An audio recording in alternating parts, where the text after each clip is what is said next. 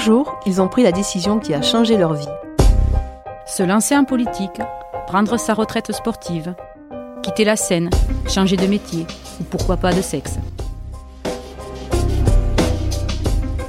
Je suis Corinne Saboureau. Je suis Estelle Devic. On vous présente Le jour où, le podcast qui vous raconte ses moments intimes.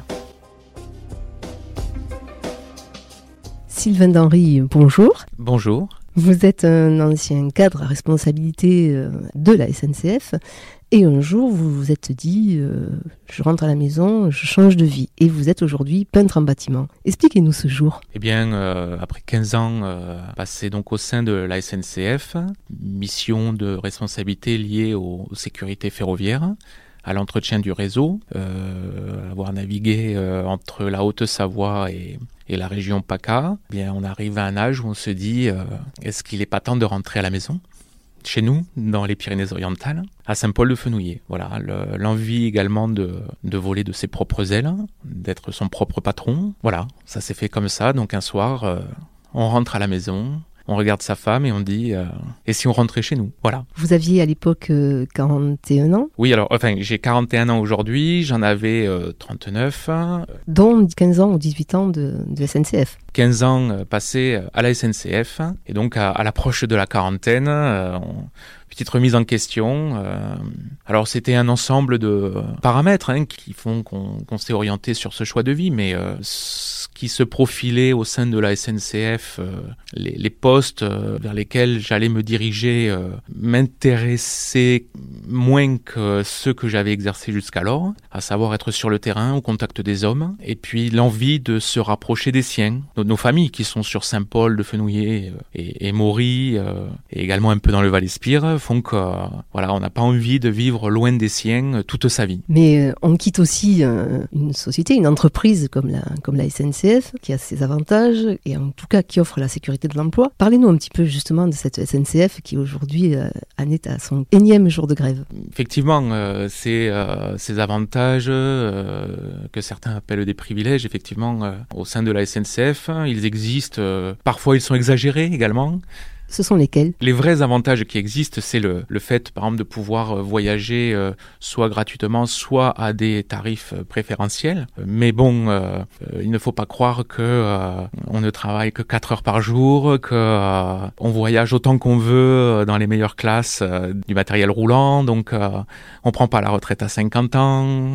voilà, il y a beaucoup de choses qui sont dites qui sont assez fausses. Il y a néanmoins des avantages lié euh, à cette entreprise qui est euh, assimilée euh, publique. Maintenant, c'est il y a aussi des contreparties. il y a des astreintes, il y a du travail de nuit, il y a également le, le, fait, pour ce qui me concernait du moins, de de devoir changer régulièrement de, de poste et donc de, de déménager. Puis peut-être aussi une grille salariale qui est moins importante que ce qu'elle peut être ailleurs dans le privé. Donc quand on parle d'acquis, on n'a pas vraiment des acquis. On rentre à la SNCF en signant un contrat de travail. Donc on sait ce que l'on va avoir euh, et ce que l'on n'aura pas. Euh, donc à partir de là, on fait un choix. Quand j'y suis rentré, j'ai fait ce choix d'y rentrer. Euh, je, je, remercie l'entreprise SNCF pour, également pour tout ce qu'elle m'a apporté euh, de richesse en expérience, de rencontres euh, avec les équipes, euh, les hommes, les femmes qui la constituent. Parfois des moments pénibles parce que quand on travaille sur le terrain, eh bien il y a des risques. Donc voilà, ce sont des métiers qui ont des contraintes. On les connaît quand on rentre et on les affronte quand on est dedans. Vous comprenez la grève aujourd'hui? Je pense que les hommes se battent contre quelque part ce qui peut être assimilé à une rupture du contrat du travail qu'ils qu ont signé à l'embauche. Certaines revendications euh, peut-être sont, euh, sont mal vues euh, de l'extérieur, euh, puisque euh, pour des tâches similaires, euh, par exemple euh, dans ce qui est administratif, euh, des agents administratifs du privé ont du mal peut-être à comprendre pourquoi euh, leur, le statut n'est pas le même que pour leurs collègues de la SNCF, mais euh, je pense qu'il ne faut pas forcément essayer d'opposer les gens. Ce qui est sûr, c'est que il faut évoluer. Euh, L'espérance de vie augmente, donc euh, on est quand même obligé pour pouvoir financer les retraites euh, des, personnes qui ont quitté leur emploi. Ben, il faut effectivement euh, trouver l'argent là où il est, et, et si, on peut aussi comprendre qu'il faille augmenter euh, la durée de cotisation, enfin la durée de, de travail. Ça, moi, je le comprends comme ça. Maintenant, euh, j'aimerais vraiment qu'on mette davantage euh, le doigt sur, euh, sur l'aspect pénibilité au travail. Il y aurait une plus grande égalité des hommes si jamais on établissait clairement une, une, grille de pénibilité. On est capable de dire aujourd'hui que quelqu'un qui travaille de nuit, debout, en portant des charges lourdes, dans le bruit, il a une espérance de vie qui est plus réduite que quelqu'un qui travaille au calme, assis, toute sa carrière. Donc, ce serait plutôt cet aspect-là sur lequel moi j'aurais préféré qu'on mette le doigt. Donc vous, personnellement, cette grève, si vous aviez été encore à la SNCF, est-ce que vous l'auriez faite? J'aurais pu la faire, mais euh, pas aussi longtemps qu'elle dure aujourd'hui. Ce qui signifie qu'il y a une culture de la, de la grève à la SNCF Il y a une force qui est incontestable de, des, des, représentants syndicaux, des organisations syndicales. Euh, cette force, on ne peut pas la retrouver euh, à petite échelle dans des petites entreprises. Donc, historiquement, on retrouve cette force dans les entreprises comme la SNCF, l'EDF, hein, euh, chez les routiers. Dire de là qu'il y a une culture, non, on ne rentre pas à la SNCF en nous disant euh, il faut que tu t'encartes. Euh, non, non. après, c'est chacun son âme et conscience qui doit être assez grand pour savoir s'il doit se battre ou pas pour un combat. Vous étiez encarté, vous, syndicalement? Non. Non, non, je ne, je n'étais pas encarté. j'aime bien avoir ma liberté de penser et j'ai pas besoin qu'on me dise que je dois me lancer dans un mouvement pour le faire. Si je dois le faire et que je sens que je dois le faire, je le ferai. Vous parliez de la, pénibilité, mais la pénibilité de votre travail à la SNCF et celle de peindre en bâtiment, c'est peut-être plus dur aujourd'hui, non? De la pénibilité euh, à la SNCF, il y en avait au travers du travail de nuit, il y en avait au travers euh, des astreintes, donc où nous sommes appelés, euh, susceptibles d'être appelés 24 heures sur 24 pendant 7 jours d'affilée. Le danger lié au travail sur les, les voies ferrées, avec parfois donc des, des, circulations ferroviaires qui passent assez près de nous, bon, de manière très encadrée sécuritairement, mais le, le danger, le risque n'est jamais totalement exclu. Donc on, il y avait ce genre de, de contraintes liées à la, sécurité du réseau. Aujourd'hui, en tant que peintre en bâtiment, euh, les contraintes euh, sont d'un autre ordre. Elles sont liées euh, effectivement à la pénibilité des tâches, tout ce qui peut être ponçage, levage de charges assez, assez lourdes le travail parfois dans la poussière, le fait également d'être son propre patron et donc de ne pas avoir la sécurité de l'emploi que je pouvais avoir à la SNCF. Voilà, ce sont des tâches radicalement, enfin des, des contraintes radicalement différentes. Est-ce que vous êtes arrivé déjà, puisque c'est quand même tout à fait récent, est-ce que vous avez regretté? En avril 2019, j'ai envoyé mon courrier euh, à mon directeur régional pour lui signifier que je quittais définitivement l'entreprise. Dans quel état d'esprit vous étiez? Heureux, heureux de pouvoir euh, dire que le projet euh, était sérieux et viable. Heureux de voir ma famille heureuse, de voir ma femme et mes enfants épanouis heureux de voir que les clients sont au rendez-vous et que les résultats sont plutôt positifs. Malgré tout, euh, un petit pincement de dire au revoir à l'entreprise qui m'a fait grandir, qui m'a fait mûrir. De mes 20 ans, euh, 23 ans jusqu'à mes presque 40 ans, euh, cette entreprise m'a permis de vivre, m'a enseigné beaucoup et m'a enrichi en, en connaissances humaines et technique également. Mais voilà, il était temps de, de prendre son envol. La, la cage s'est ouverte, l'oiseau est parti, n'avait pas envie d'y revenir. Vous avez pris un aller, euh, un aller simple, un aller sans retour, mais sans vraiment le moindre regret? Absolument, absolument. Euh, je pense que euh, quand j'aurai euh, 62, 63, 64 ans, je sais pas quel sera l'âge pivot, mais je pense que quand je ferai une rétrospective, euh, je serai fier d'avoir pris cette décision.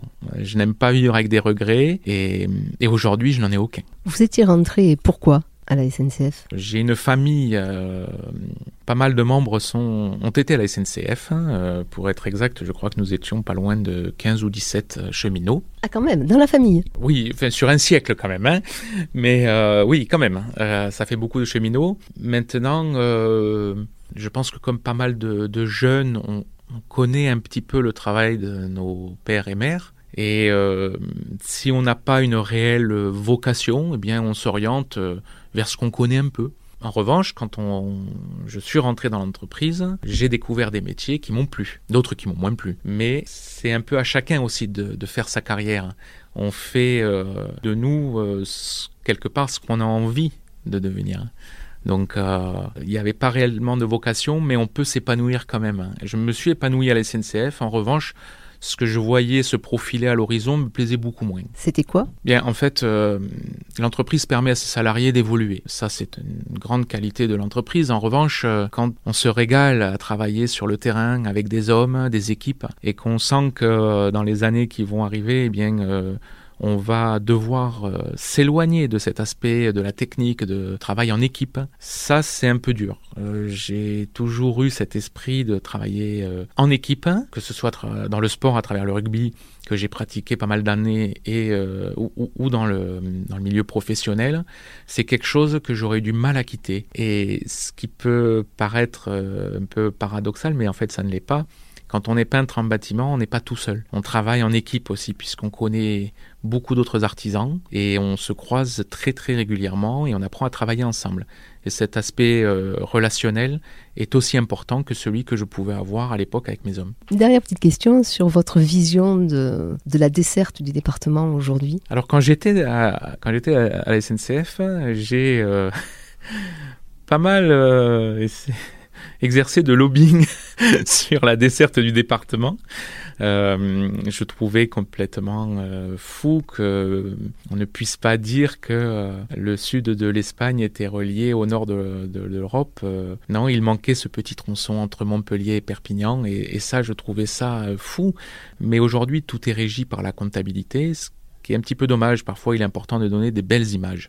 Et l'Europe aurait eu besoin de cette belle image, de dire voilà, on peut traverser notre Europe avec des trains à grande vitesse. Ça, euh, j'ai euh, j'ai combattu pour ça à mon petit niveau. Au niveau, en revanche, au niveau euh, TER, je crois que ce qu'a mis en place Monsieur Bourquin à l'époque était assez intéressant.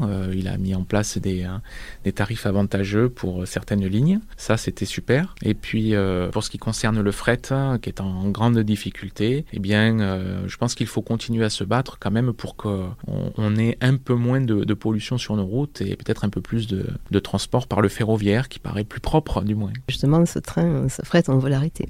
Il est, grandement menacé. C'est dommage. C'est un peu comme, euh, comme le train jaune, qui est un symbole du département. Je trouve dommage qu'on y touche. Il faut peut-être arrêter de, chercher euh, tout le temps la, rentabilité. c'est ce qui peut causer notre perte. Euh, l'image du département euh, peut être abîmée euh, à cause de ça. Donc ça, ça a une importance et une échelle qu'on peut-être on, ne, veut pas mesurer. C'est un peu comme le personnel hospitalier qui est trop souvent malmené à mon goût. il faut arrêter de vouloir faire des économies et, des bénéfices sur, sur des tâches qui sont vraiment d'utilité publique. Est-ce que vous avez fait un jour, une fois dans votre vie, la grève? Pas de la faim. jamais.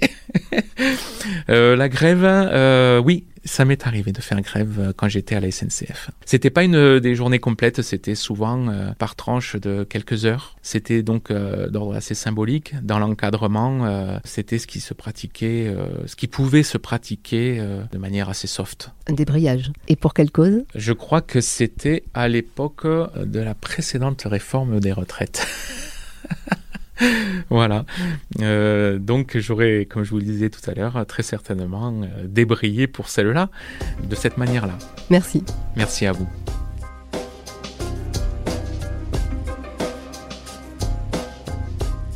Vous venez d'écouter Le Jour où, un podcast produit par l'Indépendant.